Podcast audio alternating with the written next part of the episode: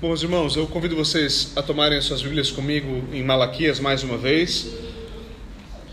Chegamos uh, no trecho do capítulo 3, talvez a parte mais famosa de Malaquias, uh, talvez a parte mais distorcida de Malaquias, talvez um texto, um dos textos mais pregados na maioria das igrejas. E é importante que nós compreendamos, obviamente, o que ele tem a nos dizer dentro do seu contexto e também que tipo de aplicação nós devemos derivar deles. Nosso texto de hoje se estende de Malaquias capítulo 3, o versículo 6 até o versículo de número 12. Malaquias capítulo 3, o versículo 6 ao 12. Nós estamos na nossa quinta diatribe, a quinta diatribe de Malaquias contra o povo, e eu convido vocês a ouvirem com atenção e com fé, assim diz o Senhor. De fato, eu, o Senhor, não mudo. Por isso vocês, descendentes de Jacó, não foram destruídos. Desde o tempo dos seus antepassados, vocês se desviaram dos meus decretos e não lhes obedeceram. Voltem para mim e eu voltarei para vocês, diz o Senhor dos Exércitos. Mas vocês perguntam: como voltaremos? Pode um homem roubar a Deus? Contudo, vocês estão me roubando. E ainda perguntam: como é que te roubamos? Nos dízimos e nas ofertas. Vocês estão debaixo de grande maldição, porque estão me roubando. A nação inteira, ou a nação toda está me roubando. Tragam o dízimo todo ao depósito do templo, para que haja alimento em minha casa. Ponham-me à prova, diz o Senhor dos Exércitos, e vejam se não vou abrir as comportas dos céus e derramar sobre vocês tantas bênçãos que nem terão onde guardá-las. Impedirei que pragas devorem suas colheitas, e as videiras dos campos não perderão o seu fruto, diz o Senhor dos Exércitos. Então todas as nações os chamarão felizes, porque a terra de vocês será maravilhosa, diz o Senhor dos Exércitos. Amém. Vamos orar. Senhor, nós te rendemos graças pela tua palavra e pedimos que o Senhor nos Ilumine pelo teu Santo Espírito, abra nossos ouvidos, abra os nossos corações, os nossos olhos espirituais, para que nós possamos ver, possamos compreender e possamos obedecer. Por favor, Senhor, nós oramos em nome de Jesus Cristo. Amém e amém. Bom, meus irmãos, ah, vamos primeiramente tratar com um sumário desse texto. Esse é um texto importante. Ah, sempre que um texto é muito distorcido ou muito mal compreendido, esse texto é importante. É importante que nós ah, ajustemos o, o que deveria ser entendido aqui. No versículo 6, nós temos então o início dessa quinta diatribe, a, é a quinta rodada de interações de Deus com o povo por meio do profeta. E essa quinta diatribe está de certa forma conectada ao trecho anterior. Lembre-se, na semana passada nós vimos isso. O povo havia acusado a Deus de ser injusto com o seu próprio povo. O Senhor não está nos abençoando, o Senhor está abençoando malfeitores. O Senhor não é justo. Porque o Senhor tem prazer em quem pratica maldade. O Senhor favorece malfeitores. O Senhor então começa essa diatribe de uma certa forma retrucando esse ponto mais uma vez, dizendo: Eu não mudo. O Senhor Deus não muda. Deus não é aquele que antes abençoava a obediência agora abençoa a desobediência. Não é isso que ele faz. O ponto aqui, quando Deus fala eu não mudo, eu não mudo. O ponto de Malaquias não é falar sobre a imutabilidade ontológica de Deus. O que a teologia quer dizer por imutabilidade ontológica é o fato de que Deus não muda no seu ser, na sua essência. Ele é sempre o mesmo. É, é, como a Escritura coloca isso, ele é o mesmo ontem, hoje e sempre. Mas não é esse o ponto. Isso é verdade, obviamente. Obviamente Deus é imutável no seu ser e, e, na sua essência. De fato, isso é verdade. Mas o que ele está falando aqui é da imutabilidade de Deus com relação a como ele lida com o povo. É porque eu não mudo que vocês não são destruídos. É porque eu não mudo. Ele diz: por isso, porque eu não mudo, vocês não são consumidos. E secou o primeiro argumento, a primeira diatribe que nós ouvimos. Lembra lá no capítulo 1, versículo 4? Edom permaneceu em ruínas. Eu botei Edom abaixo, ele vai permanecer em ruínas, mas vocês, eu sempre restauro vocês. Porque Edom foi consumida e Israel não? Porque Deus não muda na maneira como ele age para com o seu povo. Deus não muda. Ele é fiel à sua aliança. Ele é fiel ao seu pacto. E essa aliança traz consigo promessas Que promessas são essas? A promessa é bênção sobre obediência e maldição sobre a desobediência. Essas, essas bênçãos e maldições são claramente anunciadas. Logo, o problema aqui não está em Deus. Deus está disposto a abençoá-los, mas o povo é infiel. O povo, Deus está disposto a, a abençoá-los, mas o povo está indisposto a obedecer a Deus. Ou, em outras palavras, Deus é imutável em sua fidelidade, mas o povo está se mostrando imutável na sua desobediência. Não dá certo. Um Deus imutável na sua fidelidade com um povo imutável na sua desobediência não dá certo. Não dá certo. Não tem como fazer isso. Então, diferente do que geralmente se assume, certo? E quando você ouve, o pastor vai pegar em Malaquias 3 e vai passar pelo versículo 10. Lá vem pedição de dinheiro, certo? Se você não é essa igreja aqui faz algum tempo, você sabe com, com, com qual tipo de frequência nós lidamos com a parte dinheiro para a igreja. Obviamente, a Bíblia tem muito a dizer sobre dinheiro, sobre administração, sobre os cuidados que você tem que ter, sobre ganância. A Bíblia fala mais sobre dinheiro do que sobre o inferno. Então há muito o que se dizer, há muito o que se ensinar sobre dinheiro. Mas isso é muito diferente de transformar toda a passagem em uma forma de arrancar dinheiro de alguém para colocar no bolso de outro alguém. Infelizmente, Malaquias geralmente é tratado como isso. É esse o momento em que Deus tirou para falar, agora é hora de cobrar. Mas diferente então do que geralmente se assume, essa quinta diatribe é um chamado para que o povo se volte a Deus. É um chamado para que o povo volte ao seu amor a Deus. É um chamado para que eles retornem a Ele. E esse chamado traz consigo uma promessa: voltem-se para mim e eu me voltarei para vocês. Esse é o cerne aqui. O problema é que o povo havia deixado o Senhor. Mais uma vez, nós estamos falando do problema da indiferença. Eles não estavam mais nem aí. E o Senhor fala: vocês têm que voltar para mim. E eu então me voltarei para vocês. Mas lembre-se, nós estamos falando de um povo bem parecido com a gente. Então a primeira coisa que eles falam quando, ouvem, quando eles ouvem, vocês têm que voltar para mim, qual é a resposta do povo? Voltar no quê? O quê? Nós temos que voltar ao Senhor? Você imagina, você sentado aqui, é fiel na igreja, sempre tomando a ceia, ouvindo tudo, vem um profeta, certo? Está no Antigo Testamento, ainda tem profeta, calma, o pastor não virou pentecostal, calma, segure-se, certo? Você volta, Deus olha para você e fala assim: você tem que voltar para mim. Você fala: voltar? Se você acha que é estranha essa resposta do povo, imagina igrejas que são igrejas onde realmente está sendo abandonado, o evangelho está sendo abandonado. O pastor vem e fala: nós temos de voltar ao evangelho. Eles ficam: voltar? Não era isso que a gente tinha? Essa é a resposta deles.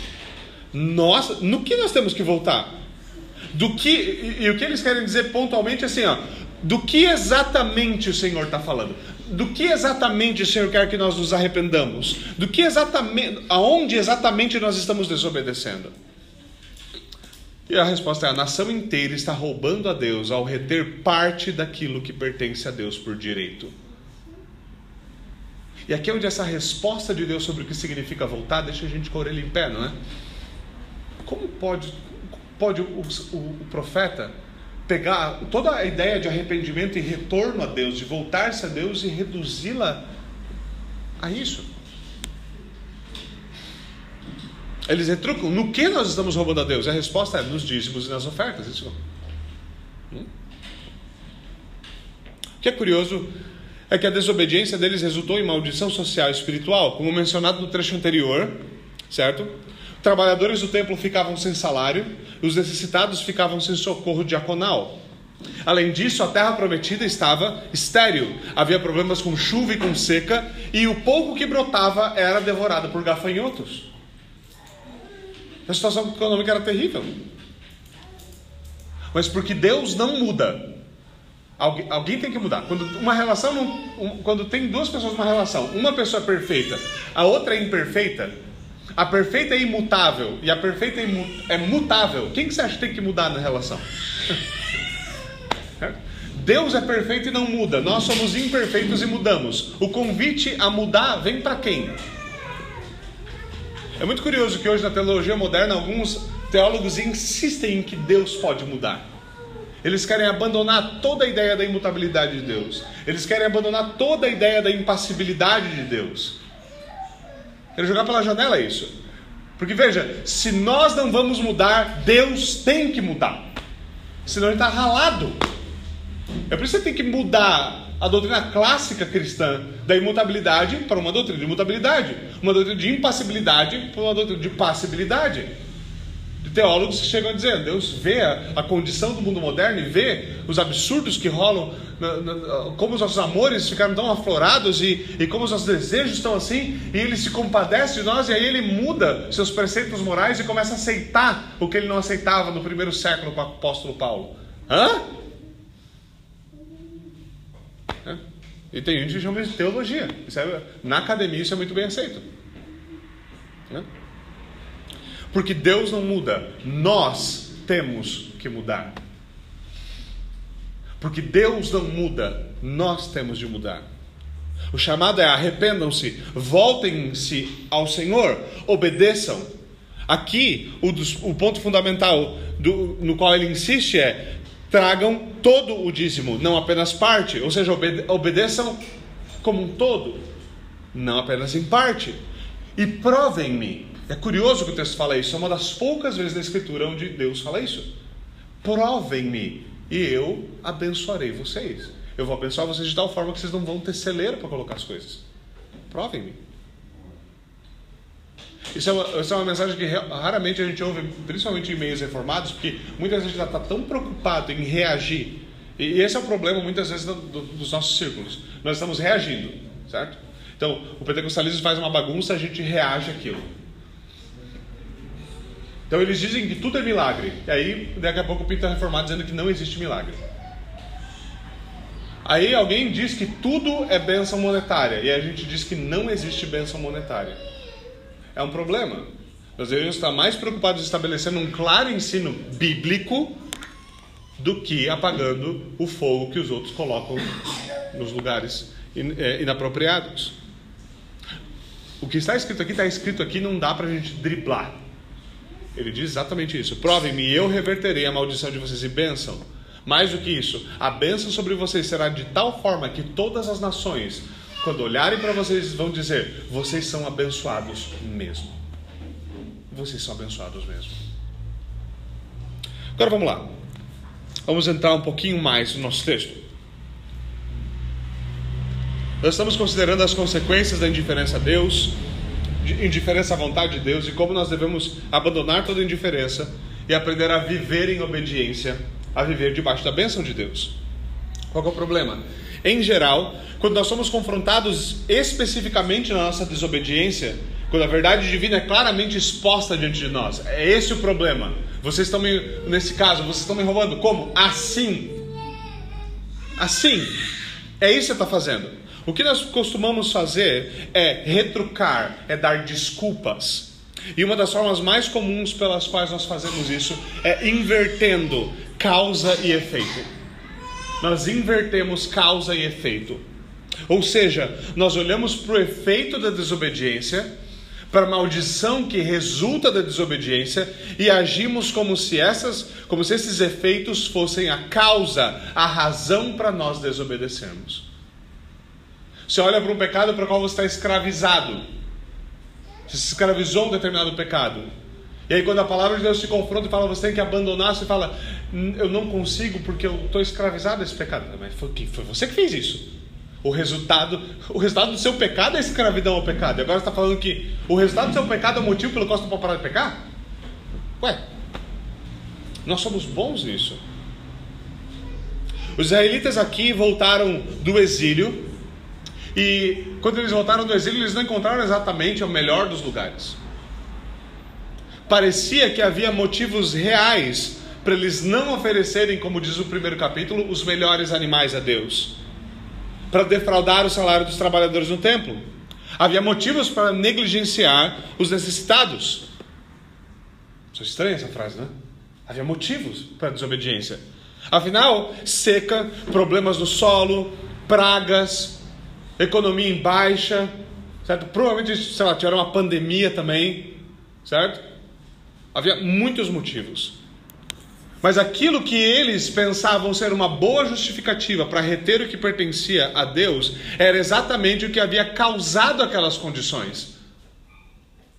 O caso aqui, Deus deixa claro, não é que vocês têm seca e por isso vocês estão passando dificuldade. Não. É, a desobediência de vocês está trazendo seca.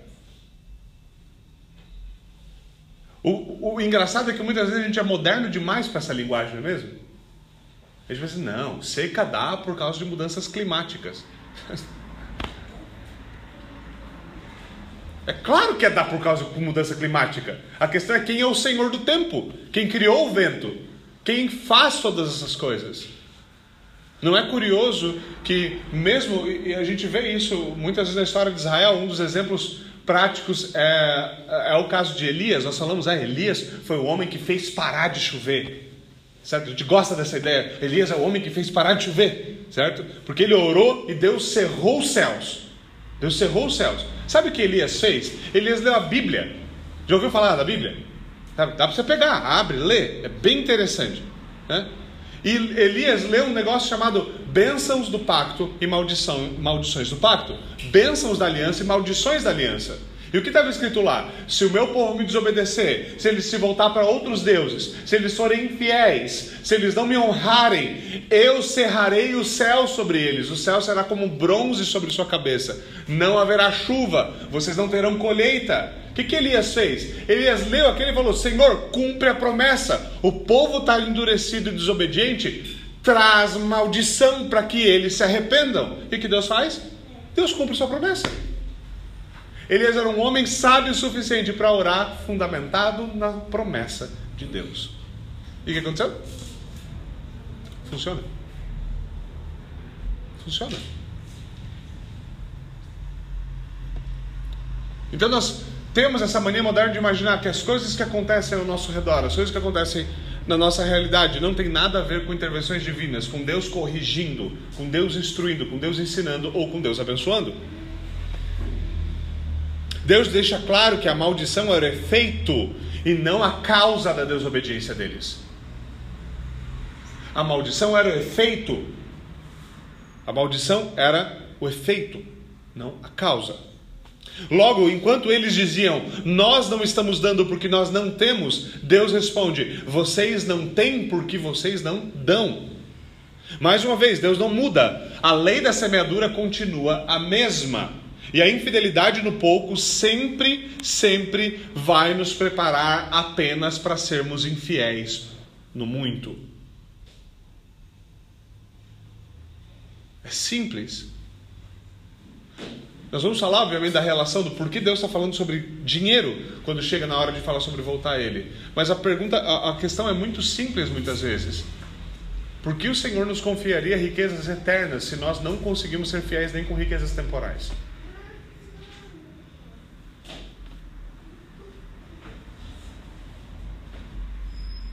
Agora, é muito importante notar aqui que Deus não está os acusando de não dar nada. Não era esse o problema. Não era esse o problema. O problema é que eles não davam o dízimo todo.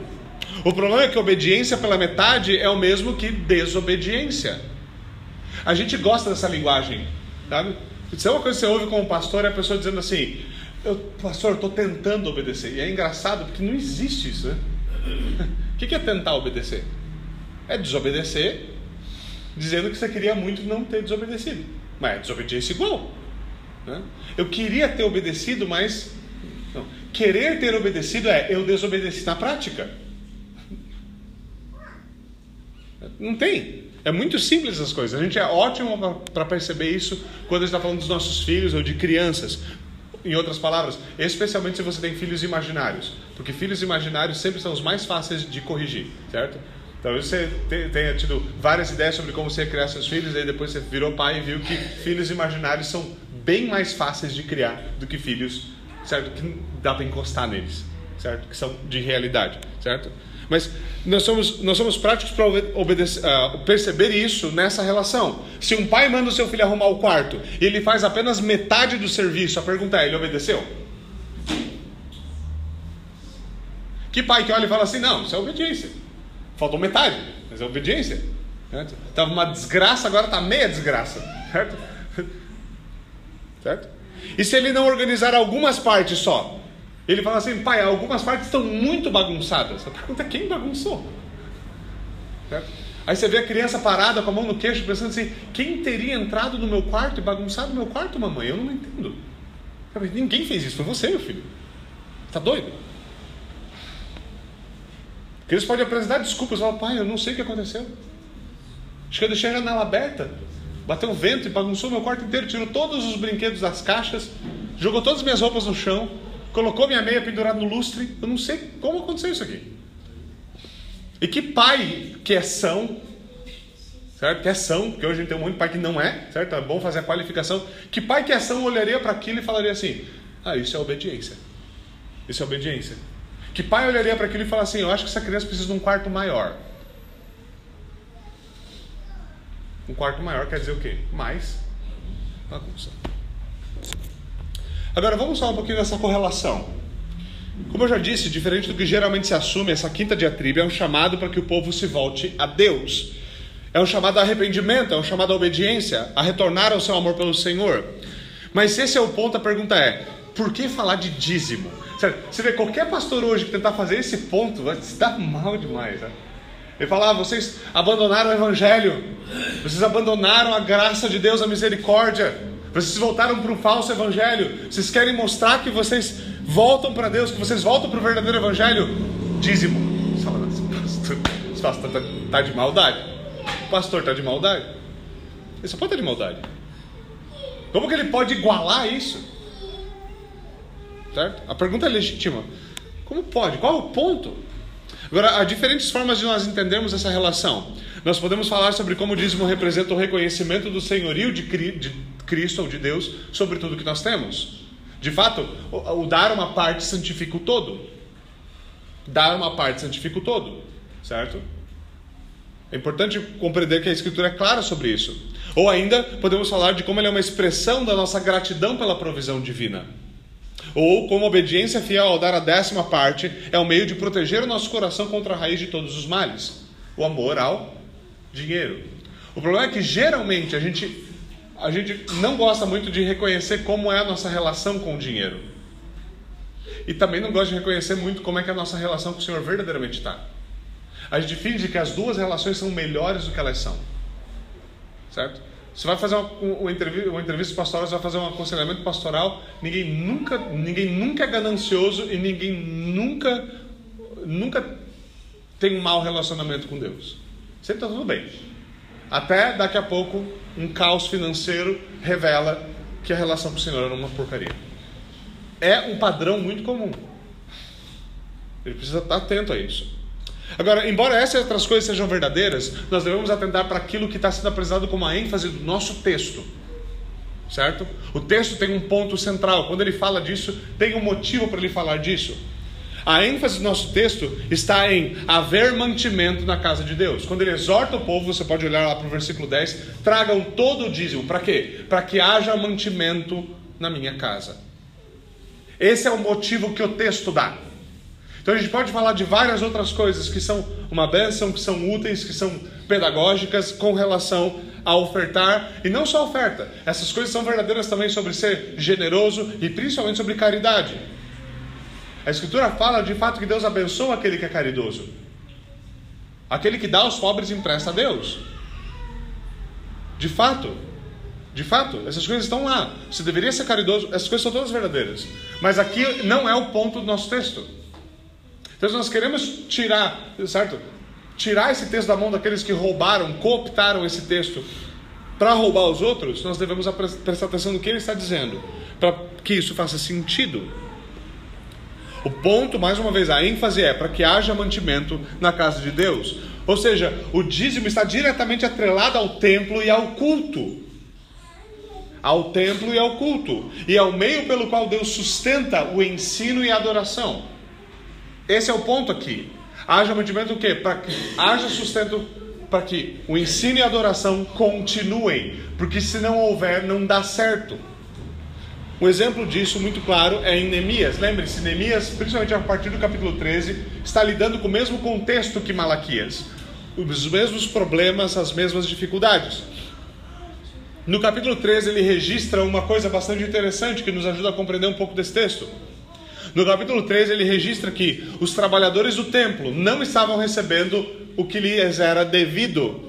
E por isso eles deixaram o templo e voltaram para suas terras para trabalhar e poder se sustentar. Não tinha mais sustento para eles, eles tiveram que ir embora. Certo? Eles foram embora, foram embora, foram para sua casa, começaram a trabalhar na sua terra para que eles pudessem sustentar sua família. Há coisas curiosas aqui, porque hoje em dia, infelizmente, alguns homens que estão no ministério estão dispostos a sacrificar a sua família no altar do ministério. Isso é um problema. Você, boa parte de vocês sabe muito bem como eu penso em relação a isso. Se o ministério exige o sacrifício da sua família, o ministério deve ser colocado de lado e sua família deve ser, você deve tomar conta da sua família. Se Deus te chamou para fazer não sei o quê, para ser missionário, para ser não sei o quê, mas por esse meio você não consegue sustentar sua família, você vai deixar isso de lado e você vai arranjar um meio de sustentar sua família. Porque veja, uma das exigências para o oficialato na igreja é que esse homem deve ser, deve cuidar bem da sua família e governar bem a sua casa. Se ele não governa bem a sua própria casa, como é que ele vai servir na casa de Deus? Esse é o argumento de Paulo em 1 Coríntios 3. 1, 1 Timóteo, desculpe, 3. Agora, se ele não consegue sustentar a sua família, como é que ele vai ter no ministério? Não é possível. Então, essa, essa, essa ideia nobre de eu vou sacrificar a minha família no altar do ministério? Não. Não. Por que não sacrificar o ministério no altar da família? Algumas pessoas imaginam que Deus precisa muito delas. E esse é um grande problema. Deus precisa de ninguém. Falando, o que, que Deus vai fazer no reino dele sem eu? A mesma coisa que ele fazer. Não nada. Não muda nada. Então isso é algo com o qual nós devemos, obviamente, devemos estar atentos. Os levitas fizeram isso, eles foram fiéis a fazer isso. Não estou dizendo que eles estavam errados em terem deixado o serviço no templo e voltado. Eles estavam sem sustento. Eles voltaram. Agora é interessante como Neemias trata do problema. Ele chega e lida com o povo de Israel em, em Neemias 3, 13, e ele diz: Isso é uma negligência para com o templo de Deus. Ele não sai em defesa dos ministros, ele não sai em defesa dos levitas. O problema não é, não é em primeiro lugar os ministros, o problema é o templo não está funcionando. Como a gente vai adorar? Se nós somos um povo marcado pela adoração e não tem como adorar, como, como é que vai ser? O que, que ele faz? Mais uma das suas famosas reformas. Após as reformas necessárias, os levitas retornam, voltam a trabalhar e ele termina esse trecho no versículo 10 ao 14. Versículo 14 ele termina o texto orando a Deus. E veja o que ele diz: Senhor, lembra-te de mim por isso, ó Deus, e não se esqueça do que com tanta fidelidade eu fiz pelo templo do meu Deus e pelo seu culto. Aqui está o ponto. Essa é a ênfase do Senhor aqui. O templo e o culto, a adoração e o ensino. O profeta aqui não está reduzindo a ideia de piedade do povo, a ideia de fidelidade a você deu todo o dízimo ou não. Você tinha que dar todo o dízimo, mas por quê? Por quê? Porque Deus deve ser adorado e Sua palavra deve ser pregada. Ele está apontando que a infidelidade nisso aplica em algo mais. Ele está dizendo que quando você é infiel em dar o todo, você é infiel em dar o todo, isso está revelando algo sobre o seu próprio coração. Sabe quando você, sabe, quando você tem uma criança, você tem um amigo, tá, a pessoa está com febre. Você sabe que a febre não é o problema, a febre é um sinal a algum outro problema. Isso é algo que pastores aprendem muito rápido a fazer. A pessoa não, tá, não tem mais zelo pelo dia do Senhor. Isso geralmente não é um problema em si mesmo. Ela não, se, ela não se importa em faltar culto, ela não se importa em não estar tá aqui. Esse nunca é um problema em si mesmo. Isso é sempre a febre. É o sinal de alguma outra coisa. É isso, é isso que Malaquias está fazendo. Falar. Isso, isso aqui está implicando em algo mais. Certo? Diferente do que pensam muitos evangélicos, ele não está dizendo que ter dinheiro é um problema. Certo? De alguma maneira, por causa do pietismo, muitos evangélicos caíram no, conto do franciscanismo. Né? Então, para ser realmente um homem piedoso, você não pode ter calçado. Né? Não pode, não pode haver nenhum tipo de luxo, nenhum tipo de conforto. Isso é mentira. Isso é notoriamente mentira. Mas ele está dizendo que a maneira como nós gastamos o nosso dinheiro diz algo sobre nós. Diz algo sobre nós. Além disso, a nossa estima pelo ministério da palavra reflete a nossa estima pela própria palavra. Se, eu vou dizer uma coisa que é bem simples e é fácil de entender. Se você ama a palavra de Deus, você ama a ideia de que ela seja pregada pelos quatro ventos. Se você diz que ama as escrituras, mas não quer mais gente pregando ela com fidelidade em tudo quanto é canto, esse amor é estranho. Esse amor é estranho. É que nem um rapaz que diz que ama a menina, ama a menina, ama a menina, mas de maneira nenhuma vai casar com ela.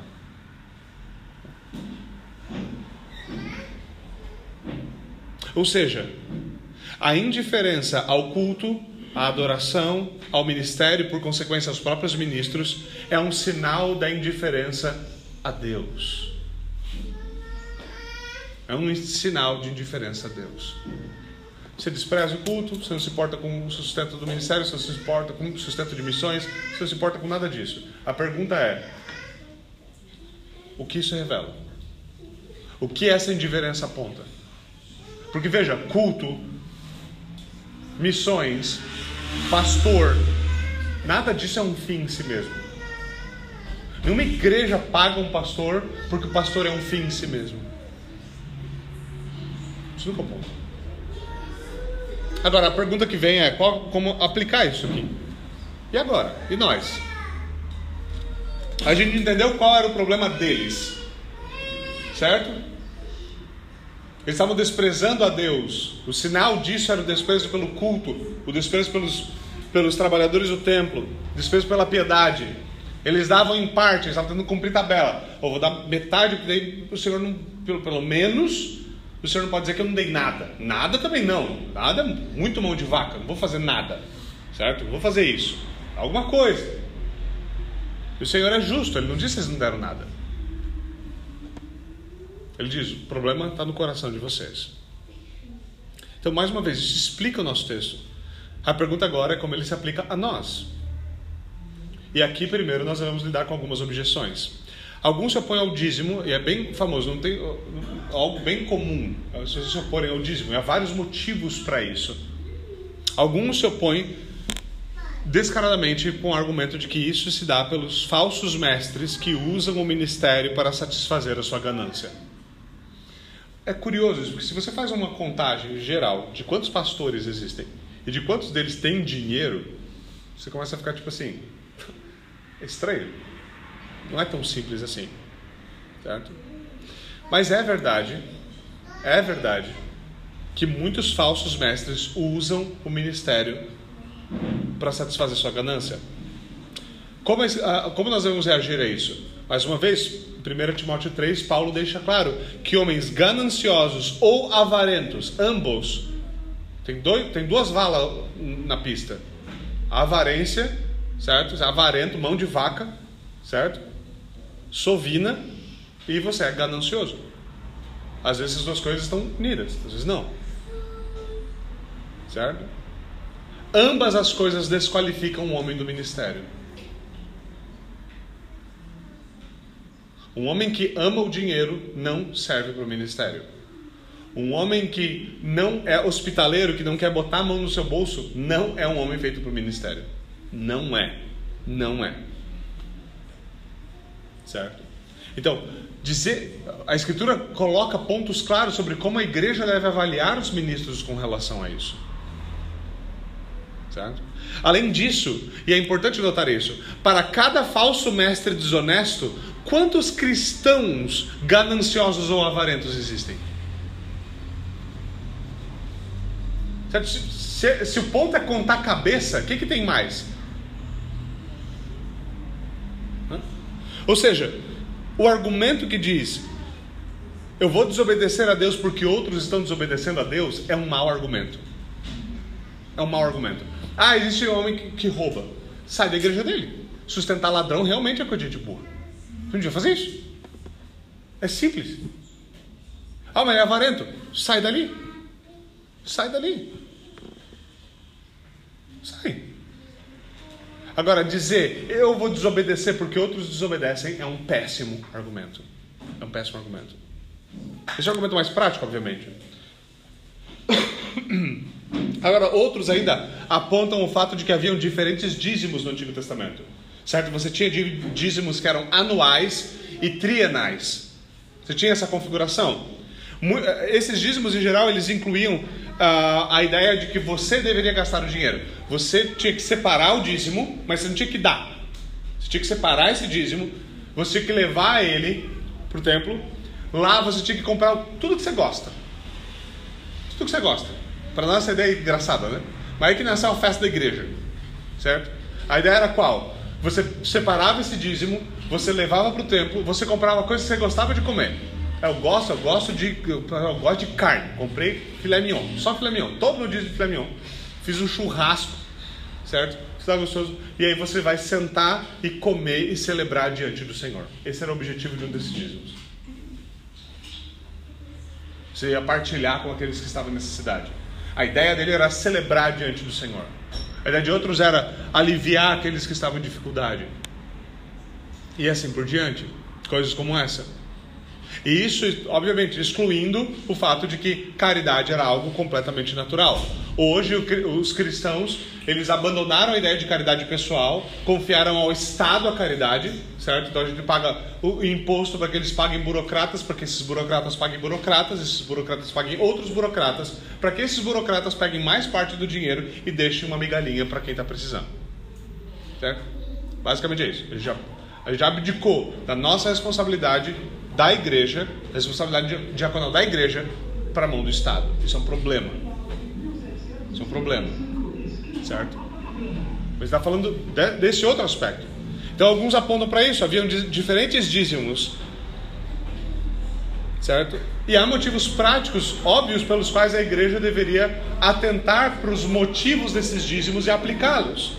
Nós deveríamos sim, dentro de toda a igreja, dentro das suas capacidades, deve sim ter um fundo diaconal para acudir aos necessitados e deveria também incentivar a celebração e a festejar diante de Deus. Festa de igreja é um negócio que não devia deixar na mão só dos católicos, deveria fazer também. Por que não? Agora, o que não faz sentido é dizer que porque existem diferentes dízimos no Antigo Testamento não deveria existir nenhum dízimo no Novo Testamento. Esse argumento também não cola. Não faz sentido. Certo?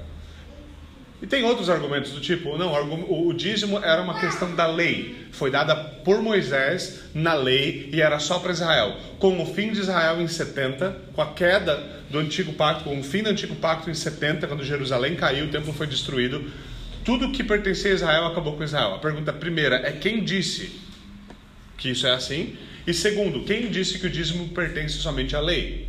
Você vê, Abraão veio muito antes da lei, muito antes do do povo de Israel, principalmente muito antes da nação de Israel com suas leis civis.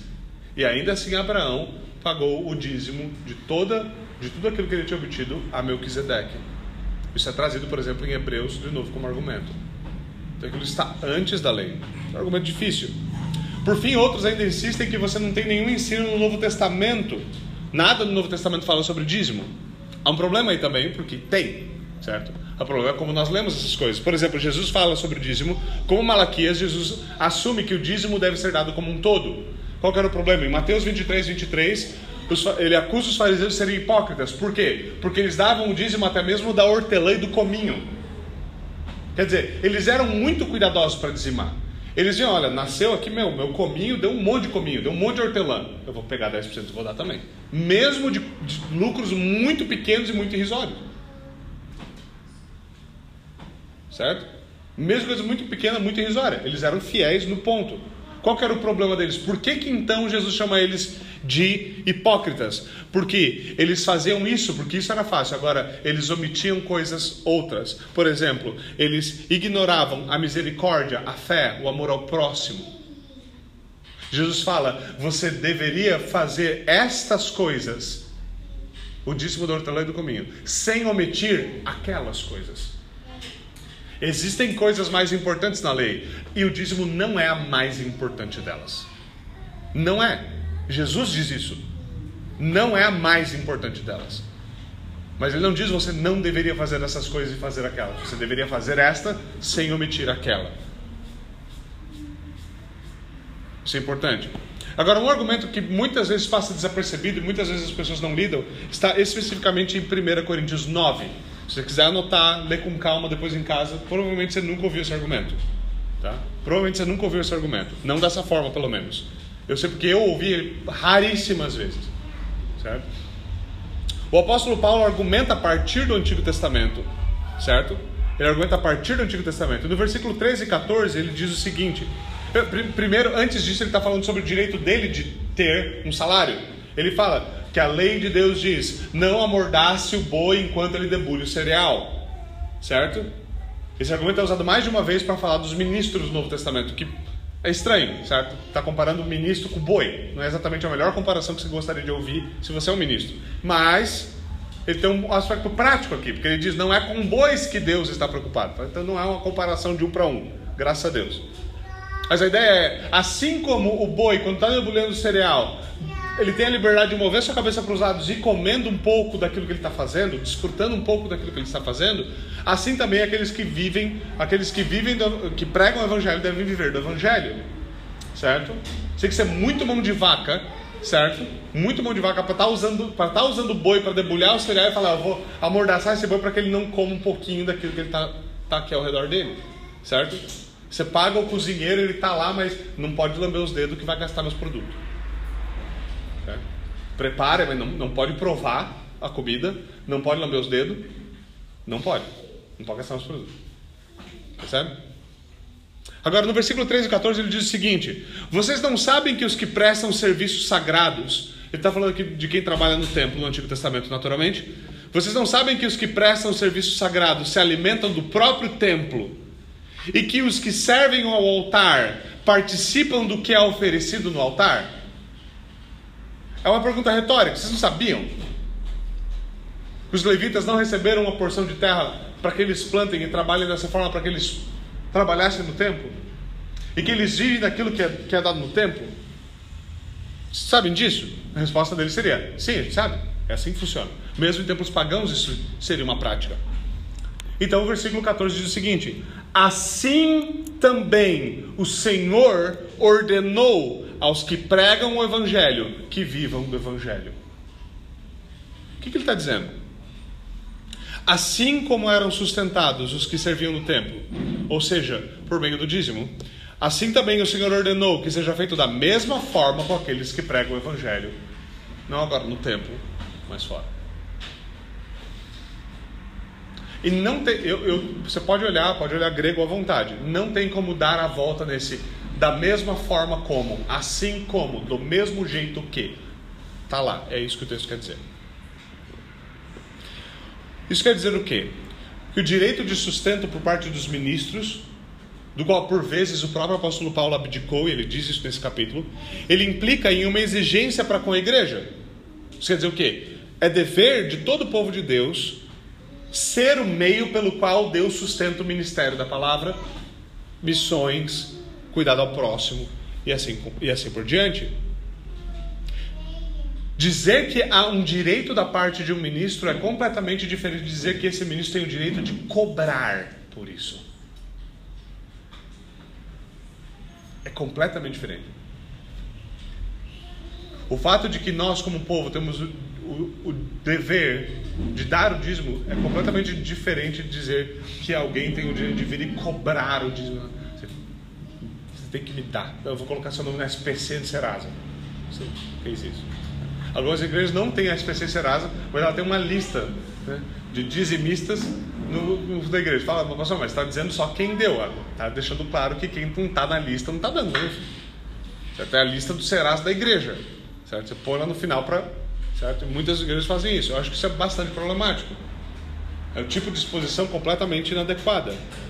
Certo? O único direito que ministros têm é de ensinar sobre isso. E, e, aqui eu mesmo tenho de admitir um erro da minha parte. Eu raramente ensino sobre esses assuntos, por quê? Bom, primeiro porque acredito que eu devo explicar aquilo que o texto está dizendo. E no, quando o texto está falando sobre isso, como hoje, eu tenho algo a dizer sobre isso. Quando não, não. Mas esse não é o problema. O problema é que muitas vezes, para falar desse assunto, eu me sentia acanhado como se de alguma forma eu, eu estivesse deixando que o meu conflito de interesse fosse contaminar aquilo que eu tenho para ensinar sobre o assunto. Mas não. Se a Escritura está me mandando ensinar sobre isso, é isso, tem que ser ensinado. Não tem jeito de cobrar. Eu não estou cobrando. Por muito tempo, eu nunca não, não foi recebido nada. Esse não é o problema. Agora, há um problema quando eu tenho vergonha ou não ensino tudo aquilo que deve ser ensinado pelo simples fato de que eu sou um ministro e esse texto tem algo a dizer sobre isso. Eu não tenho nada a ver com isso, eu sou só um mensageiro, não foi eu que escrevi a Bíblia. Certo? Então, essa, essa, dessa postura, eu realmente acho que eu deveria abandoná-la e tô, estou sinceramente tentando não agir de nenhuma forma com ela agora. Se é isso que a Escritura está nos ensinando, é isso que nós devemos fazer, é isso que deve ser ensinado e ponto final. Isso quer dizer o quê? Isso quer dizer que ministros não têm direito algum de cobrar pelo seu serviço. Eles são ministros da graça, devem agir com graça. Mas eles devem ensinar sobre isso e aplicar isso praticamente. Como nós aplicamos textos como o nosso praticamente? Bom, primeiro, isso quer dizer que nós devemos ser fiéis a Deus quando nós damos todo o dízimo, certo? E isso inclui, lembre-se, ministros. Eu não conheço ninguém que defende a ideia de dízimo que diz que presbíteros, diáconos, pastores e missionários não devem dizimar. Não ninguém que, que, que acredite nisso. Certo? Isso é fato. E, e, é importante perceber aqui: há problemas nisso. Toda igreja tem problemas nisso. Por quê? Porque a ideia é que não, não deve haver fiscalização na igreja. Deve haver fidelidade. Certo? Ninguém, nenhum presbítero vai vir pedir para você sua folha de pagamento. Não vai. O único que fiscaliza isso é aquele que vê todas as coisas. Mas veja, não tem como você explicar. Se, se for uma pessoa que tenha conhecimento matemático, ou seja um economista, ou seja um contador, como você arredondou seus 10% e o resultado final foi 5%? Não tem como. Se, se, o seu contador caiu nessa troca de contador ontem, se o seu administrador caiu nessa, você tem um administrador na sua empresa, ele falou: a gente arredondou 5%, no final deu, certo? A gente pegou 100 reais, certo? Aplicou 10%, no final a gente teve que pagar 3 reais demite ele. Essa, essa matemática básica. Não dá certo. Certo? De Deus não se zomba. Deus não é tolo. Deus não é tolo. E nós deveríamos ser honestos com isso. De novo, isso não quer dizer que deveria haver fiscalização. Quer dizer que deveria haver fidelidade. Fidelidade, não fiscalização. Certo? Ninguém vai saber. Só Deus. É simples assim. Além disso, nós não devemos tratar isso como nosso último compromisso. Infelizmente, algumas pessoas, quando trata-se de dar para a igreja, elas dão com relutância e pesar. Parece que ela está pagando boleto de alguma conta que ela não queria ter na vida, certo? Aquele boleto você deixa assim, olha, vence às, 20, às 23 horas e 59 minutos, certo? Dia 10, certo? É 23 e 58 você está clicando pagar com os olhos fechados, orando para Deus que, sei lá, apareça na tela, boleto já pago, certo? Não é essa, não é essa a ideia. Nós deveríamos ter, ter, nos esforçar para ter um coração verdadeiramente grato quando se trata desse tipo de coisa. Segunda coisa, é necessário aprendermos a ser sermos mordomos fiéis. E eu digo isso para nossa igreja especialmente por causa da quantidade de empreendedores e autônomos que nós temos.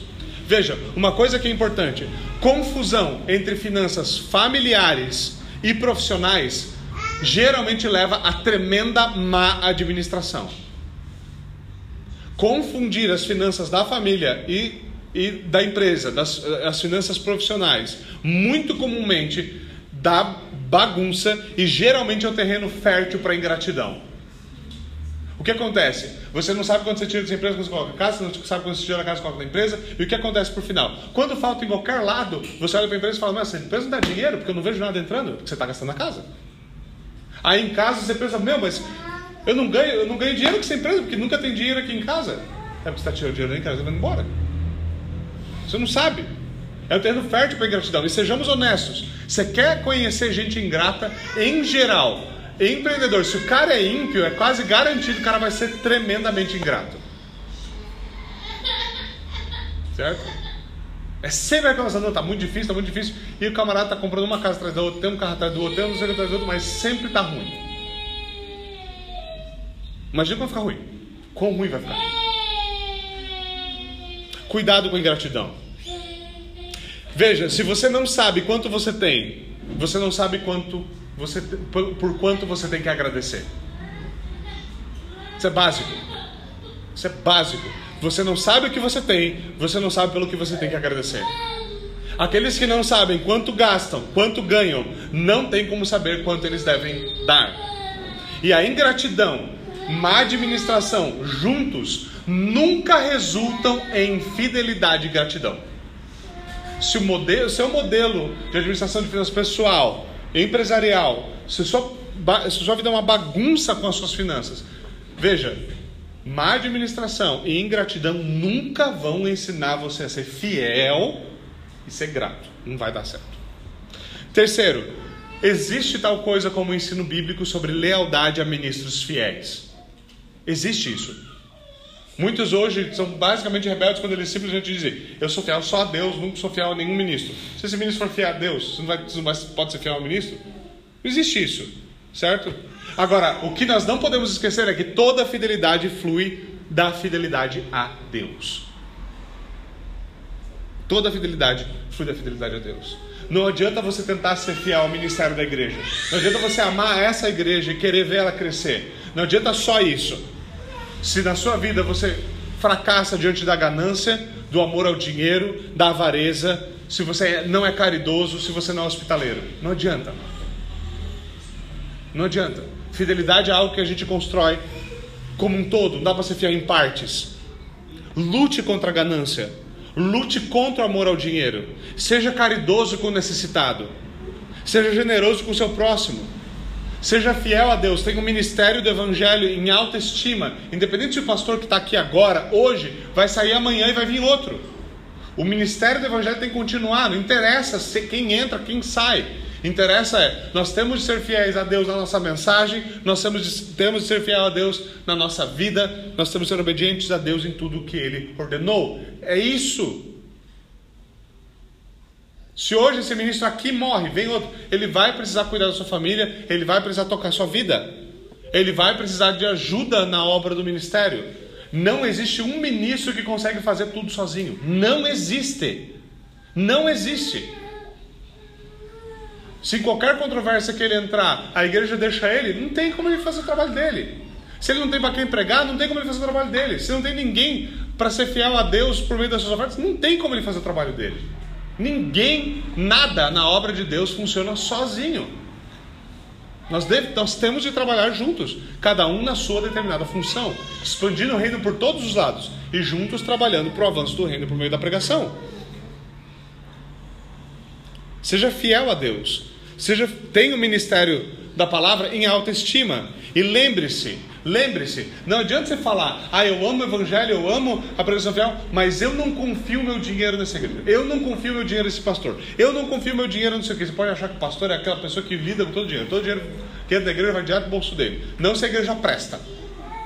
Certo? Não se a igreja presta. Certo? E você pode ter qualquer tese que você tiver sobre o porquê você não oferta. Muitas vezes as pessoas vêm, principalmente de meios pentecostais, onde elas eram descaradamente extorquidas por dinheiro e davam à vontade. Vem para uma igreja reformada e fala: agora eu não dou mais. Estava numa igreja fiel, eu ajudava, agora estou numa igreja fiel, não vou dar. Como que você vai entender isso? Eu não sei. Tu faz sentido para mim também. Certo? Não faz o menor sentido. Mas uma coisa eu posso dizer com toda certeza: se você não confia o que está dentro da sua carteira a igreja, você não deveria, deveria confiar o que está dentro do seu coração nessa mesma igreja. Se você não confia o seu dinheiro aqui, porque você está confiando a alma, a tua alma, a alma da tua esposa, dos seus filhos aqui. Filho, cata o seu dinheiro junto com essas almas e vai para um lugar onde você confie. Não tem porquê de fazer isso. Eu de fingir essa relação. A não ser que você declare claramente que você ama mais o seu dinheiro do que sua esposa e seus filhos. Então tudo bem deixar a sua esposa e seus filhos debaixo de uma pregação que você não confia, mas Deus o livre deixar isso passar perto da sua carteira.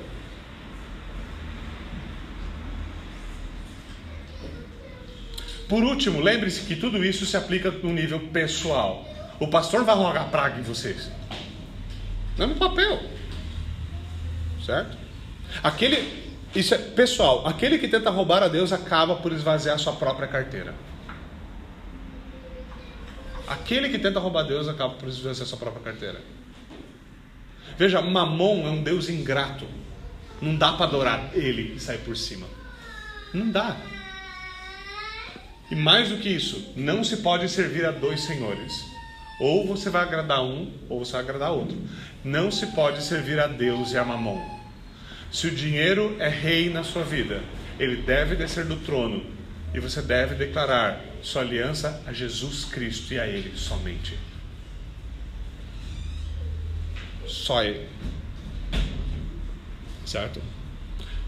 Devemos ser cuidadosos aqui. De novo, indiferença ao ministério do Evangelho é indiferença ao Deus do Evangelho. Por outro lado, Deus não muda. Ele continua a abençoar a obediência, a honrar a fidelidade. Isso, isso nunca vai funcionar como um convite a você vir e tentar barganhar com Deus. Ah, eu vou colocar meu dinheiro lá na urna e aí eu vou sair daqui, vou direto lá no caixa de Itaú para ver quanto está meu saldo. Deus te abençoe se você é tapado desse jeito. Deus te abençoe se você acha que você consegue comprar as coisas desse jeito. O convite de Malaquias não é para que você barganhe com Deus. O convite de Malaquias é que você seja fiel a Deus. E lembre-se que bênção não é só monetária, não é só material. A posição do nosso coração se revela quando a gente imagina que a bênção da nossa família vai ser se nós tivéssemos muito mais dinheiro que a gente tem. A gente não acredita que se a gente tiver menos, mas for fiel a Deus, a gente vai ser feliz. Por isso, quando bênção vem, a gente não sabe o que é bênção. A gente não sabe o que é. Não sabe. O convite aqui é: viva debaixo da bênção de Deus, em fidelidade a Ele. É isso. Agora, por fim, como alguém já disse, a parte mais difícil da santificação de um homem é a sua carteira, certo? Essa, essa é uma piada velha que o pastor adora contar, certo? Mas essa não é a única parte a ser santificada. Vamos ser honestos, talvez você está sentado aqui e você fala, graças a Deus o Senhor tem, tem, tem dado graça, eu tenho sido fiel.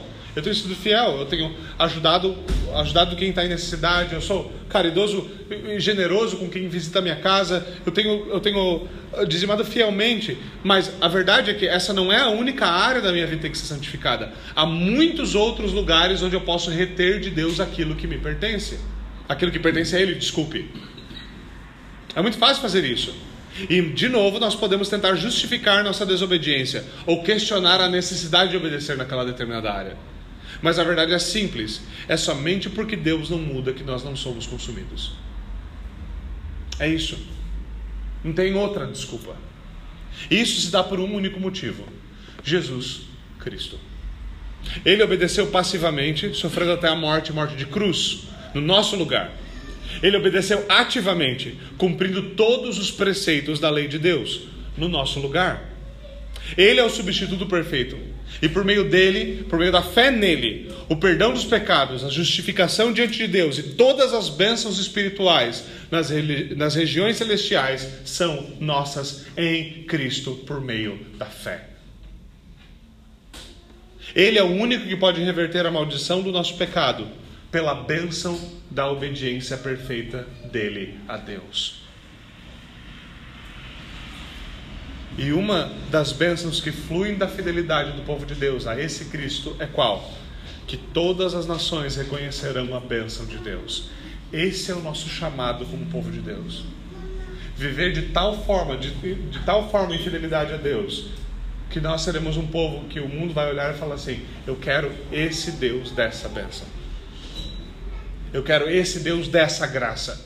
Eu quero esse Deus dessa misericórdia. Hoje, esse não é o testemunho público da igreja cristã. Mas é para isso que o Senhor nos chamou para confiar em Cristo, viver em fidelidade e desfrutar da Sua bênção sobre nós. Vamos até ali em oração.